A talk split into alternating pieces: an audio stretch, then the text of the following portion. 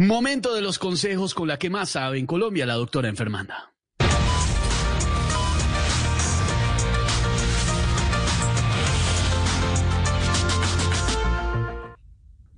Buenas tardes. Mucha gente me escribe preguntándome por las llagas en la boca. Otros me escriben cómo evitar los fuegos. Sencillo, si quieren evitar los fuegos, no pasen por ningún CAI. Ojo, insisto, repito, no me cansaré de repetir lo siguiente. ¿Qué, doctora? Pues que me van a tener que repetir a mí porque se me olvidó lo que no me cansaré de repetirles. no, tranquila, doctora. Usted piense, tómese su tiempo. Eh, recuerde la fórmula, búsquela de qué será hoy.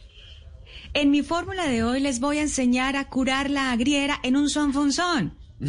Ojo, insisto, no me cansaré de repetirlo, en un sonfunzón. Bueno, atentos, pero por dígalo, favor. Pero doctora, Papel doctora y permítame. lápiz. Dígalo más rápido, un sonfunson. Sonfunson. Eso, muy bien. Muy bien. Bueno, perfecto. Ojo, papel y lápiz, por favor. Van a hacer gárgaras de... ¿Están tomando papel y lápiz? Sí, señor, acá estamos listos. Claro. Swan, fon, son, sin, swan, swan, pero atención. Merced, si puede ojo, despacio, bueno. Insisto. Vaya. Muy bien, Ignorita, claro Sí, que sí. si quieres lo hacemos en un swan fonzón. Eso, en un sonjonzón. Sí. Swan fonzón nicrodamidazol.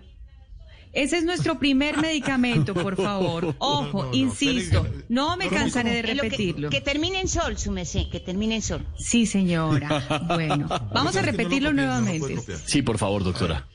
Bueno, a ver, suanfonsonicrudaminazol. Ese es nuestro primer medicamento. Ah, bueno, ¿De sí. cuánto?